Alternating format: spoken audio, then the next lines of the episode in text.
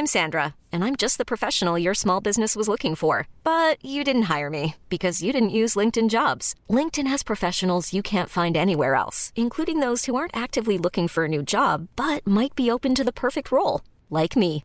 In a given month, over 70% of LinkedIn users don't visit other leading job sites. So if you're not looking on LinkedIn, you'll miss out on great candidates like Sandra. Start hiring professionals like a professional. Post your free job on linkedin.com/achieve today.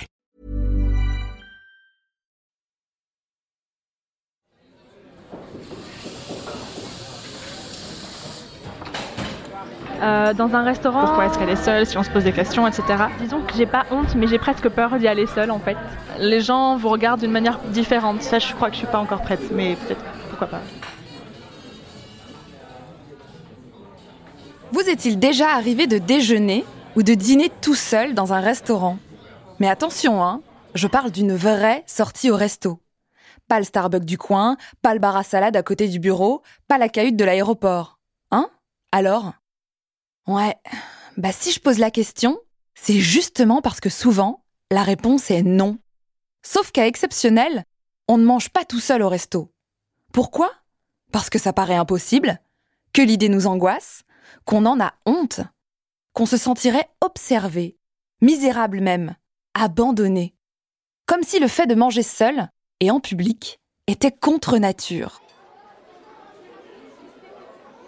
On a tous en tête ces souvenirs de cantine, au collège, quand on se demandait à côté de qui on allait s'asseoir. Bon, moi personnellement, c'était l'une de mes plus grosses angoisses. hein. Et visiblement, j'étais pas la seule, vu la flopée de films dans lesquels la tristesse et l'abandon sont symbolisés par des gens qui finissent par s'attabler tout seuls. Dans une scène de Lolita malgré moi, attention, chef-d'œuvre, sortie en 2005, on y voit par exemple Lindsay Lohan, alias Caddy, préférer prendre son déjeuner assise seule dans les toilettes, la porte fermée, plutôt que d'affronter la solitude de la cafétéria.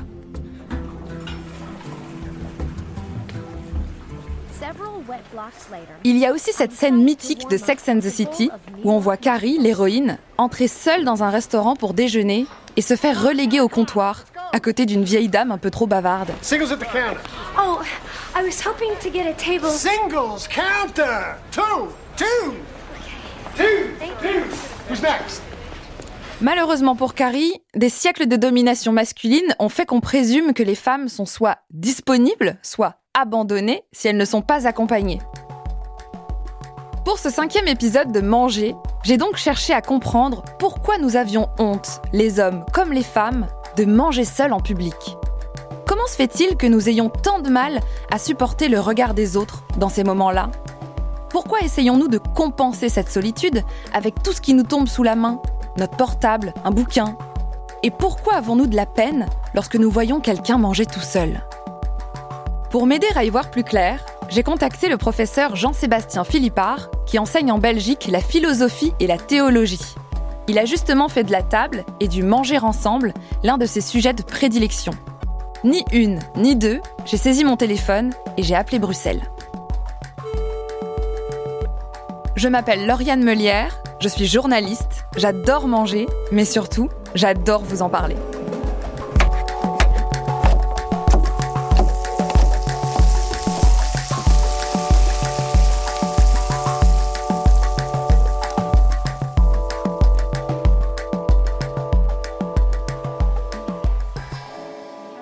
J'ai parlé à Jean-Sébastien Philippard du fait que dans les films ou dans les séries, on mettait souvent en scène la solitude et l'isolement des personnages dans des espaces de restauration. Comme si c'était là qu'elle était la plus visible. Je me souviens, quand j'avais, je sais pas, 12, 13 ans, d'une fois où mes deux meilleurs amis du collège étaient tombés malades en même temps. Résultat, bah, ils sont pas venus en cours, et moi j'ai angoissé mais toute la matinée. Pas parce que je me faisais du souci pour eux, désolé, mais parce que j'appréhendais le fait d'aller au self toute seule.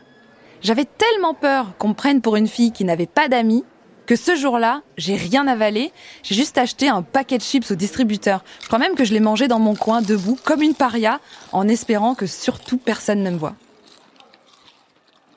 J'ai donc demandé à Jean-Sébastien Philippard pourquoi on avait honte de manger seul devant des personnes qui, elles, mangent ensemble. Pour mieux comprendre, il faut d'abord s'intéresser au sentiment de honte de façon générale. Alors c'est quoi la honte? La honte, c'est euh, c'est le fait de se sentir de trop. Ce qui est terrible dans la honte, c'est que euh, on est là alors qu'on voudrait pas être là. Hmm? On est, euh, Lévinas dit, on est rivé à soi-même, hein. on est enchaîné à soi-même, alors que dans le même temps, il y a un besoin d'évasion. On voudrait ne pas être là, mais on est là. Et ça, ça, ça, c'est terrible, c'est terrible. Bon. Alors, alors en plus, vous, vous, parlez des ados. Alors, oui, euh, l'ado, il n'est pas bien dans sa peau.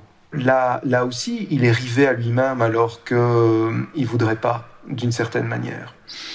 Donc, du coup, euh, ça explique aussi les, les, volontés, le désir d'identification au groupe. Euh, s'identifier au groupe, c'est un peu s'oublier soi-même, c'est un petit peu se dépersonnaliser. Euh, voilà. Alors si le groupe l'exclut, c'est terrible pour l'adolescent.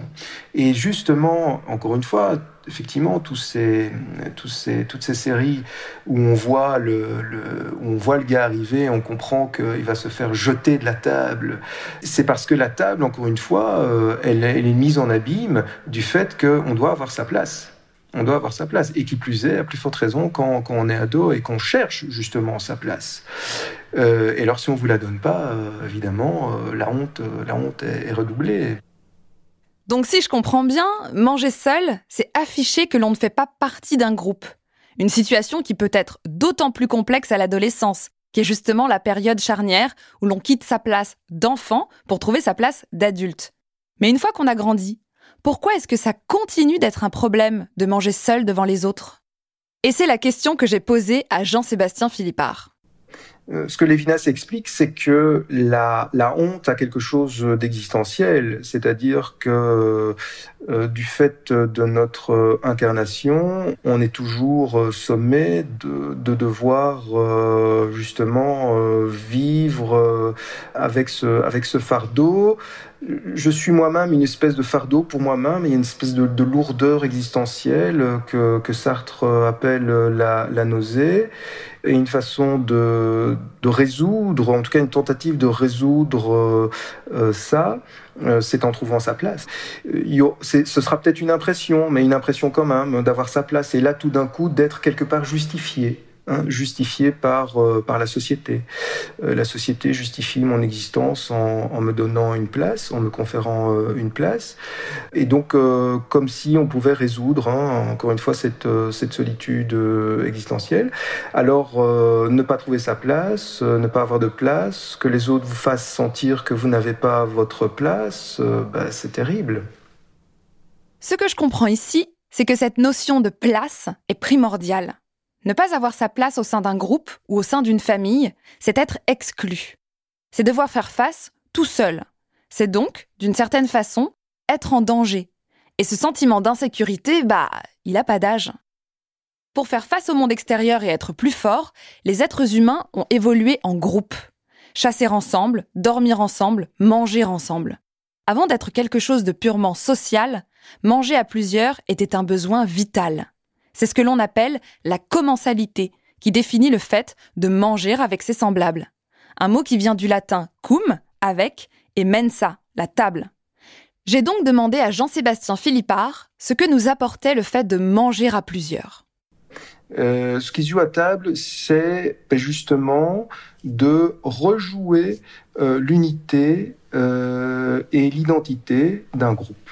Voilà. Euh, c'est le groupe d'amis, c'est le groupe de collègues, euh, c'est la famille. Euh, on se met à table, on va. L'enjeu, c'est de vivre, faire revivre, entretenir ben, cette, cette unité, cette solidarité, cette euh, identité, euh, bon, qui est une identité narrative. Ce n'est pas évidemment une identité identitaire. C'est une identité narrative, d'où évidemment euh, le grand classique. Ben, on va se souvenir, on va ponctuer la, table, toute une série d'anecdotes. Tu te souviens, voilà. Donc on réactive les traces d'une mémoire. Euh, pour euh, justement vivre cette, cette unité. Parce que bon, voilà, il n'y a pas d'unité sans mémoire. Et euh, c'est ça la, la, la, fonction profonde. Alors quand ça a bien fonctionné, quand ça a bien fonctionné, ben on sort de là évidemment avec un, un sentiment de, de, bonheur, un sentiment de d'être reconnu. Euh, oui, c'est ça, d'être reconnu. L'enjeu évidemment, c'est la reconnaissance par le groupe, dans le groupe, euh, du groupe, euh, etc. Manger à plusieurs, c'est donc se fabriquer une identité de groupe, commune et partagée. On se remémore des souvenirs, on renforce des relations, on perpétue des amitiés. C'est ce que Jean-Sébastien Philippard appelle l'identité narrative de la table. On réalise donc ici que manger seul, c'est se priver de ce processus complexe qui construit notre sentiment d'appartenance. Et maintenant que je comprends ça, je repense à ce fameux épisode du self, le jour où mes amis étaient malades au collège. Si l'angoisse de manger seul avait été particulièrement vive, bah, je me rappelle maintenant que le retour en classe avait été presque pire. J'étais pas au courant des dernières blagues, je connaissais plus les potins du jour. J'avais pas juste loupé un repas en fait, j'avais raté une occasion de me rapprocher des autres et de les comprendre. J'ai voulu savoir si le fait de manger dans son coin pouvait être mal perçu parce que c'était refuser de jouer un rôle dans cette fameuse identité narrative du groupe.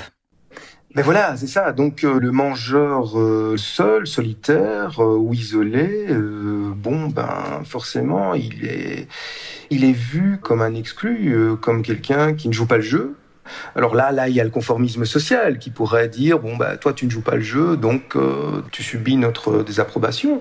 Mais euh, au-delà de, la dimension de cet œil social, euh, il y a évidemment le, sentiment que cette personne n'est pas à sa place parce que justement elle est seule, enfin qu'elle n'est pas dans cette collectivité qui constitue la table. Ce que je comprends des explications de Jean-Sébastien Philippard, c'est qu'on n'a pas toujours conscience que manger à plusieurs joue un rôle fondamental dans la construction de l'identité d'un groupe. Pourtant, manger ensemble, c'est ce qu'on fait tous. Je me suis donc demandé comment avons-nous acquis cette habitude? Il faut se rendre compte que euh, nous sommes condamnés à la socialité. On est condamné à la socialité. Nous sommes des êtres profondément sociaux. Quoi que je veuille, euh, malgré tout, euh, ben, je suis d'abord fait de relations. Je me nourris d'abord de relations. Euh, quand, quand Lévi-Strauss dit que manger, c'est manger du symbolique, c'est une façon de dire que quand on se met à table, ben, on va se nourrir aussi, et, peut-être avant tout, des relations euh, qui, se, qui se déroulent à table. Je suis, nous sommes des êtres relationnels. Nous sommes euh, profondément euh, constitués par le regard des autres, il y a une socialité de base à laquelle on ne peut pas, on ne peut pas échapper. Parce que nous sommes des êtres sociaux, nous ne pouvons pas échapper à notre environnement social. Mais est-il possible que nous ayons appris qu'il n'était pas acceptable de manger seul? J'ai par exemple le souvenir, enfant, de ressentir de la peine pour les personnes qui mangeaient seules au restaurant. Je devais avoir 5-6 ans, et quand je voyais des personnes seules, bah, j'avais envie de me lever et d'aller leur faire un câlin. C'était un sentiment ultra fort, très prenant. Parfois même, j'en parlais à mes parents et je leur disais non mais elle peut pas manger avec nous, euh, la dame, parce que je me disais sincèrement que cette personne n'avait pas d'amis, pas de famille, personne. C'était terrible. Pourtant, personne ne m'avait dit que manger seul ne se faisait pas. J'ai donc demandé à Jean-Sébastien Philippard comment nous avions appris, enfants, à percevoir ces mangeurs solitaires comme des exclus. La table, elle joue un rôle fondamental euh, dans l'éducation. Euh, et là, à table, euh, se joue aussi une, toute une socialité. C'est-à-dire l'enfant, il comprend que les personnes, ils occupent une certaine place. Hein, vous avez déjà remarqué qu'on a une table, euh, ben, en général, on va vouloir euh, occuper la même place. Hein, non, ça c'est ma place. Ah bon, il y a ton nom dessus. Non? Donc, on a nos places aussi. Hein, il y a une géographie de la table, on a nos places, et, ces, places correspondent aussi à un rôle, à un rôle qu'on va jouer. Et ça, l'enfant, il voit, il comprend que, que même chez lui, à la maison, on joue des rôles, que ces rôles se jouent à table. Et alors là, bon, euh, l'enfant, euh, il va imiter. Hein. L'éducation, ça passe d'abord par l'imitation. Bon, alors, euh, vous, vous êtes enfant, vous voyez quelqu'un qui, qui mange tout seul, ben vous comprenez pas. Vous comprenez pas. Hein. Vous, êtes dans, dans, dans, dans ce processus mimétique, euh, vous regardez, vous observez les adultes, euh, et particulièrement à table, et, là, tout d'un coup, vous découvrez un adulte tout seul, euh, tout seul à sa table. Vous comprenez pas. Vous comprenez pas.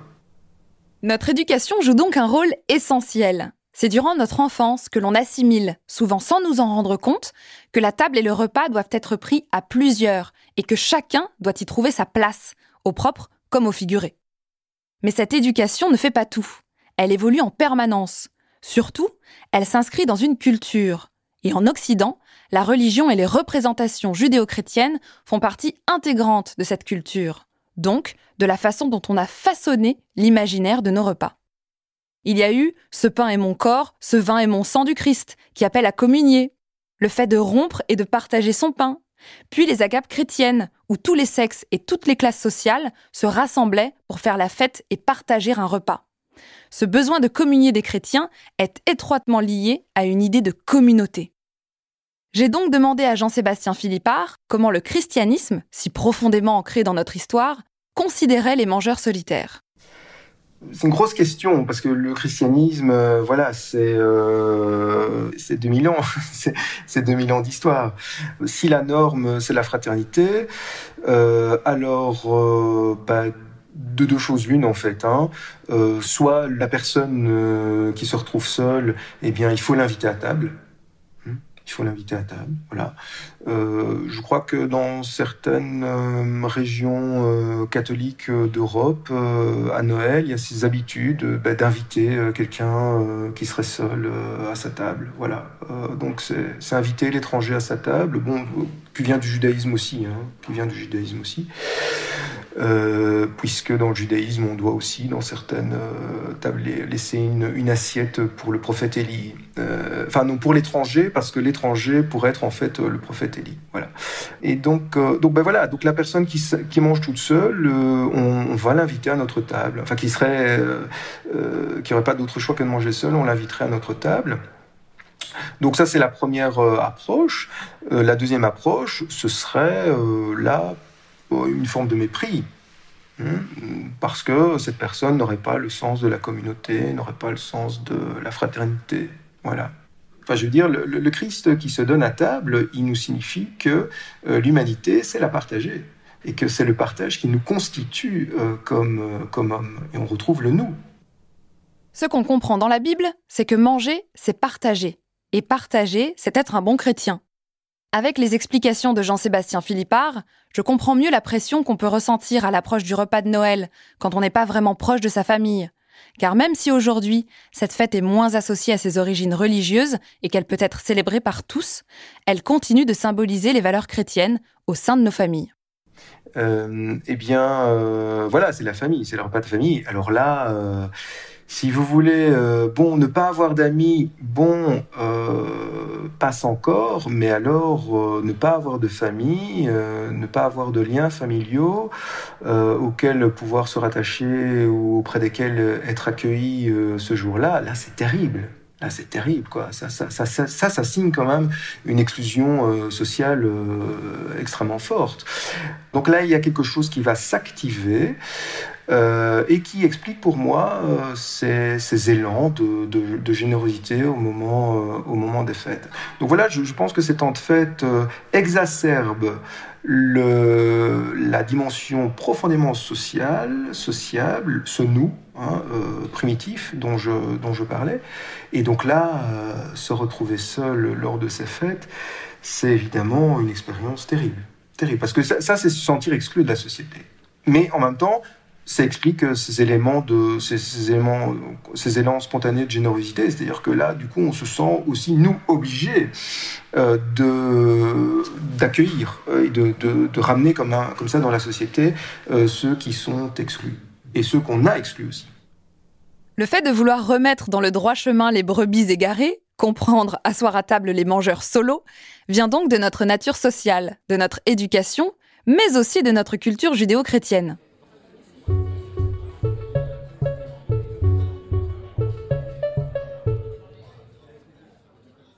En faisant mes recherches pour cet épisode de Manger, je suis tombée sur un film américain. Ça s'appelle The Lonely Guy, littéralement l'homme solitaire, et il a été réalisé par Arthur Hiller en 1984.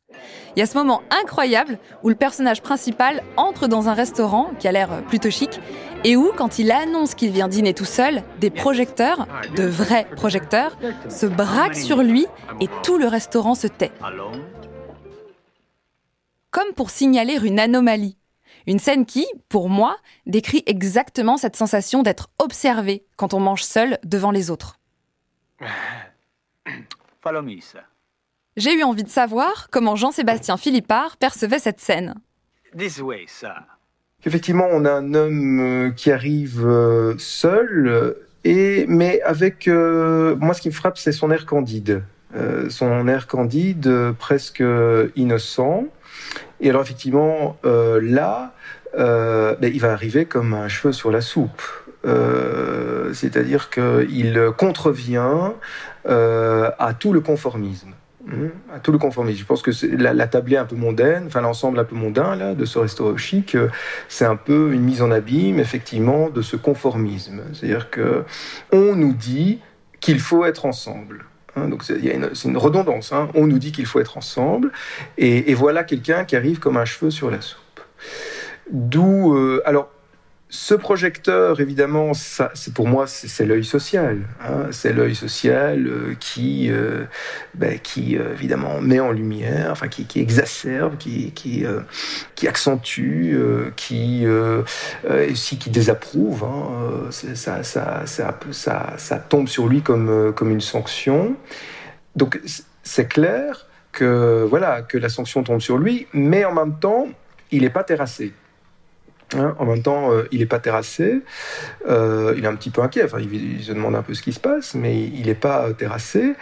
Et ce qui est intéressant, c'est que après aussi, bah, les gens retournent à leur, à leur occupation. Dans le film, le personnage principal est observé sous toutes ses coutures. On le suit du regard comme s'il était tout nu, comme s'il était en train de faire quelque chose de grave. C'est une métaphore de ce que Jean-Sébastien Philippard appelle l'œil social et cet œil social assimilerait le comportement des mangeurs solitaires à une forme d'obscénité. Parce que manger seul, c'est se faire plaisir tout seul. Manger, c'est un plaisir et on mange par plaisir. Euh, hein, ce qu'on va rechercher, c'est euh, la bonne chose, hein, euh, ce qui nous goûte. Donc il y a une dimension de jouissance. cette jouissance, peut-être que si elle est vécue seule, eh bien, euh, elle va être vécue comme quelque chose, comme voilà, une attitude qui n'a peut-être pas tout à fait sa place. Voilà, de la même façon que celui qui parle seul, celui qui rit seul, celui qui boit seul, etc. Euh, bah, celui qui mange seul, euh, finalement, il n'a pas sa place parce que la jouissance appartiendrait plus à l'intimité. Alors, manger, jouir de manger, euh, peut-être que cette jouissance de manger, euh, qui n'aurait pas sa place donc en public parce que euh, justement, elle devrait être transfigurée, hein, pour prendre un concept théologique, elle devait être transfigurée dans les réjouissances. Hein, C'est-à-dire qu'il faudrait passer de la jouissance à la réjouissance, à la réjouissance, où là, le plaisir n'est plus le plaisir intime, mais le plaisir partagé à ce moment-là, c'est le plaisir légitimé, le plaisir qui peut être euh, mis en lumière, euh, c'est justement ce plaisir partagé. L'obscénité, bon, le mot est fort, mais il y aurait peut-être euh, le, donc le mangeur solitaire hein, susciterait peut-être cette gêne du fait de ne pas être à sa place parce que sa jouissance, par définition, relèverait de l'espace nocturne et pas de l'espace de l'espace public. Pour Jean-Sébastien Philippard, manger seul revient donc à s'exhiber dans un espace qui a été imaginé, pensé, conçu pour le partage. C'est d'ailleurs pour ça qu'on se sent parfois nu en mangeant seul devant d'autres personnes qui, elles, mangent à plusieurs. Parce que, comme la nudité, la solitude est un tabou social. On doit donc chercher à l'éviter, pour ne pas être gêné soi-même et pour ne pas gêner les autres. Pourtant, il y a des gens que ça dérange pas de manger seul, parce qu'ils adorent ça ça devient alors un moment à soi. C'est exactement ce qui m'est arrivé cet été, pendant le mois d'août. Pour la première fois, je me suis organisé des vacances dans un moulin, en solitaire, avec les repas qui allaient avec. Et vous savez quoi? Bah j'ai adoré. C'est vraiment là que j'ai découvert la joie de manger seul. Il y a eu un soir où j'ai eu envie de dîner dans le très beau village de Lozerte, une bastide occitane sublime. J'ai appelé, j'ai réservé pour une personne, et comme j'avais pas de voiture, c'était des vacances en vélo, J'y suis allée en stop. Une fois là-bas, j'ai pris entrée, plat, dessert, verre de vin, la totale, en prenant mon temps. J'étais pas du tout là pour me presser, ni pour m'occuper. J'avais pas de portable, pas de livre, c'était juste moi et mon plat et le paysage. Je me sentais un peu observée, c'est vrai, mais paradoxalement, pour la première fois, c'était pas quelque chose de désagréable. J'en garde un souvenir assez dingue parce que je me souviens de tout. Le visage de la serveuse, la chorale d'enfants qui chantait sur la place de l'église, le foie gras dans mon assiette, les six compères de la table d'à côté.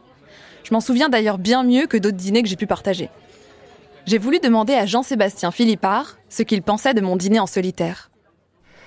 Euh, bon, vous avez déjà dans cette situation euh, un statut de, voyageuse. Hein. Euh, c'est pas la même chose. Hein. Les attentes sont pas les mêmes. Hein. Votre statut de voyageuse qui vous exonère aussi de, de, vos relations proches, de vos relations hein, de, votre entourage social direct. Bon, c'est déjà un avantage. mais je pense que là, vous avez peut-être vécu un moment de grâce.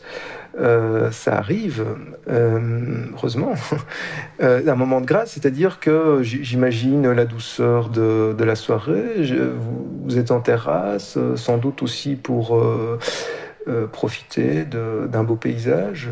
Et là, je pense que il y a là je pense que ce qui s'est passé, c'est une composition rythmique entre votre regard et le paysage. Euh, vous êtes senti euh, charmé hein, par, le, paysage. Euh, sans doute que la nourriture, enfin tout ce qu'on vous a proposé, aussi votre repas, bah, vous l'avez assimilé comme faisant partie de, ce moment de grâce, comme étant peut-être comme un, don aussi. Le regard institué des autres, euh, l'œil social, euh, il se remet en retrait, il se, il se suspend.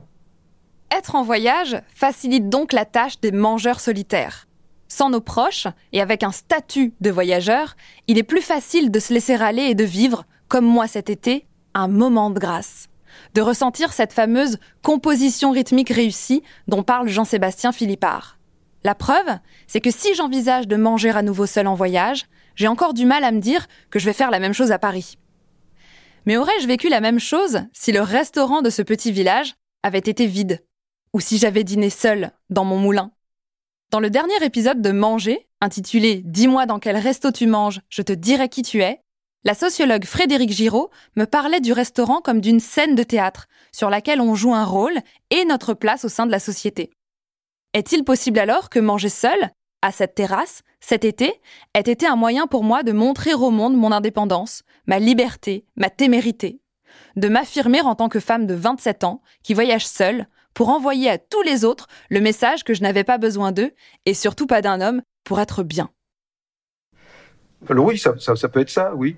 Euh, ça, peut être ça aussi, ça peut être euh, bon, elle une petite forme narcissique. Euh, alors c'est très curieux parce que, enfin, c'est évidemment la contradiction du, narcisse, c'est-à-dire que là, dans le cas, il va avoir besoin des autres pour montrer qu'il n'a pas besoin des autres. Voilà. bon, c'est là où évidemment on a on a une faille. Et, donc euh, finalement, euh, sa, sa, petite euh, jouissance à lui, ça va être finalement de se tenir en retrait et finalement d'espérer qu'on va le regarder. Parce que là, là pour le coup, si, si, personne ne le regarde un petit peu de travers, a fortiori dans, dans une société du spectacle comme la nôtre, il a raté, il a raté son opération. Ce que nous dit Jean-Sébastien Philippard, c'est que nous avons, même en mangeant seuls, besoin des autres pour leur montrer qu'on n'a pas besoin d'eux.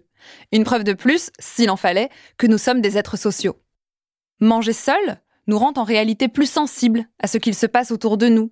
On est souvent plus enclin à discuter avec le serveur ou avec le barman, à observer les faits et gestes de la table d'à côté. On a plus tendance à s'installer au bar, là où d'autres personnes mangent seules et où la discussion se noue plus facilement. J'ai donc posé la question à Jean-Sébastien Philippard. Est-ce qu'il ne s'agit pas d'une manière de créer malgré tout du lien social ailleurs qu'à sa propre table?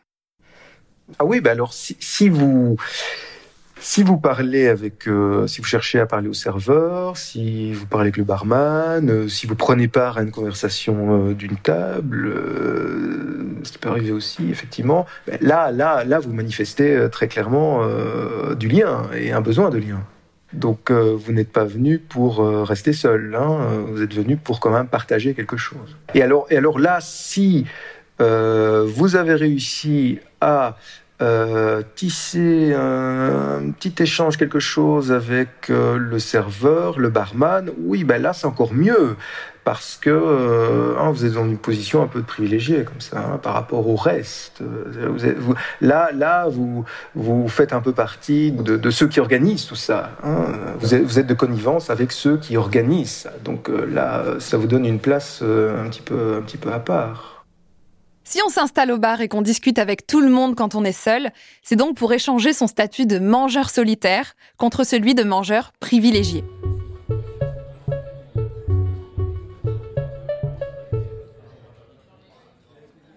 On approche de la fin de cet épisode. Et on ne pouvait pas parler du fait de manger seul sans parler de toutes ces choses qu'on fait pour s'occuper et éviter de se retrouver en tête à tête avec juste son plat. Maintenant, essayez de vous souvenir d'une fois où vous avez mangé seul, que ce soit en public ou chez vous. Que faisiez-vous à ce moment-là? Avez-vous regardé une série sur votre ordinateur ou votre smartphone? Avez-vous lu un livre, le journal, un magazine peut-être? Avez-vous travaillé? A-t-il été difficile, voire impossible, de ne rien faire d'autre que manger? Pour Jean-Sébastien Philippard, ces activités qui occupent le vide lorsque nous mangeons sont autant de béquilles qui nous aident à combler un manque, celui de notre fameux manger ensemble. Manger, c'est manger ensemble.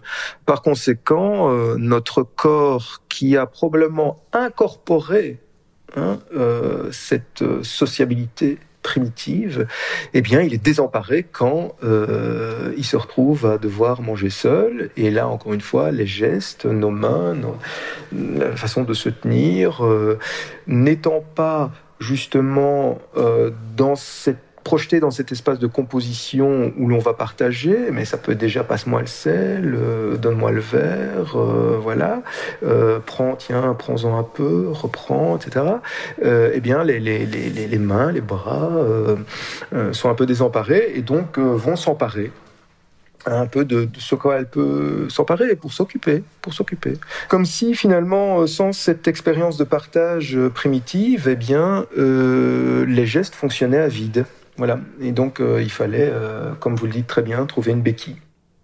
Ce que me dit Jean-Sébastien Philippard me fait un peu penser à la cigarette. Pour le coup, j'ai moi-même été fumeuse, de mes 18 à mes 24 ans. Et pendant cette période, je pouvais pas envisager d'aller à une soirée sans un paquet plein. Pas parce que j'aimais ça, mais parce que ça me donnait une contenance. Parce qu'au moins, j'occupais mes mains. Je pouvais faire semblant d'attendre, de rêver, de penser. La cigarette était pour moi une béquille sociale du même acabit que le portable que l'on regarde frénétiquement dans les transports en commun ou quand on mange tout seul un sandwich à la cafétéria de son travail. Pourtant, à l'image de la cigarette, que je ne fumais que le soir pour affronter les moments sociaux que j'estimais être les plus anxiogènes, on ne ressent pas la même gêne selon que l'on prenne un petit déjeuner seul en terrasse ou que l'on soit installé dans un restaurant branché. J'ai donc voulu savoir pourquoi certains repas pris seuls étaient socialement acceptés, comme le petit déjeuner, le déjeuner ou le goûter, alors que le dîner était encore très souvent réservé au duo et au groupe? Tous les repas n'ont pas la même euh, valeur, n'ont pas le, même poids. Euh, euh, le petit déjeuner, on est déjà, on est déjà sur les starting blocks euh, et donc euh, il a un aspect quand même relativement euh, fonctionnel. bon, voilà, c'est le jus d'orange. Enfin, il faut manger, il faut, faut, prendre sa dose d'énergie suffisante pour la journée. Enfin, on vous raconte ça, hein, voilà, à longueur de, journée, d'année. donc, donc voilà, il a une dimension plus fonctionnelle que, que les choses. Non, non. Par contre, par contre, le déjeuner ou le souper, ça, oui, là, ça, ça, c'est le vrai repas, c'est le vrai moment. Bon, encore une fois, euh, en famille, euh, le soir, euh, le dîner, il a la fonction aussi de, on raconte, on va se raconter ce que l'on a vécu pendant la journée. Et donc là, encore une fois, va se jouer l'histoire de la famille, hein, et l'identité, et leur, voilà, la manière dont on va gérer ça ensemble.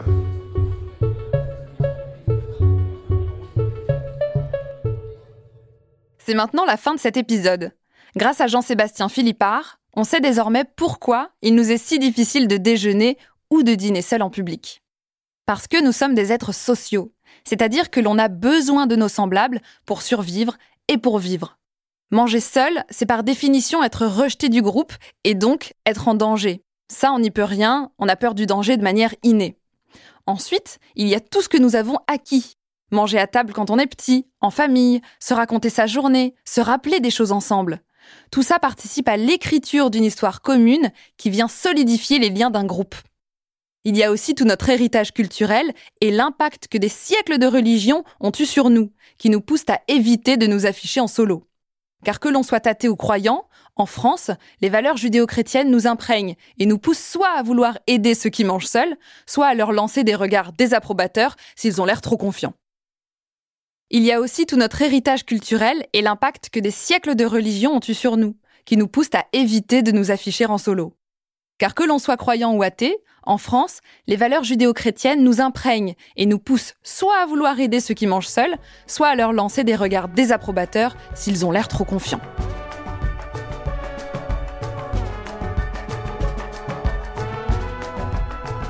Vous venez d'écouter le cinquième épisode de Manger. Maintenant, seriez-vous prêt, ce week-end, à pousser la porte d'un restaurant à la mode et à vous y installer pour dîner tout seul? Dites-nous tout sur Facebook, Twitter et Instagram, at manger-du-bas podcast. Et papotez avec moi sur Instagram, at Lauriane avec deux N, M-E. Vous pouvez écouter Manger sur iTunes, SoundCloud, YouTube, Google Podcast et toutes les applications de podcast que vous avez l'habitude d'utiliser. On compte sur vous pour nous laisser vos commentaires, vos remarques et 5 étoiles. Manger est un podcast de Louis Média, réalisé par Léa Chevrier. La prise de son a été faite par Jean-Baptiste Aubonnet. L'épisode a été mixé par Tristan Mazir et la musique est de Jean Thévenin. À la production de cet épisode, Maureen Wilson avec Mélissa Bounois. Wendy Lenéillon, Maëlle Diallo et Hortense Chauvin ont aidé au montage. Et les illustrations sont toujours de la talentueuse Marie Gu. Ciao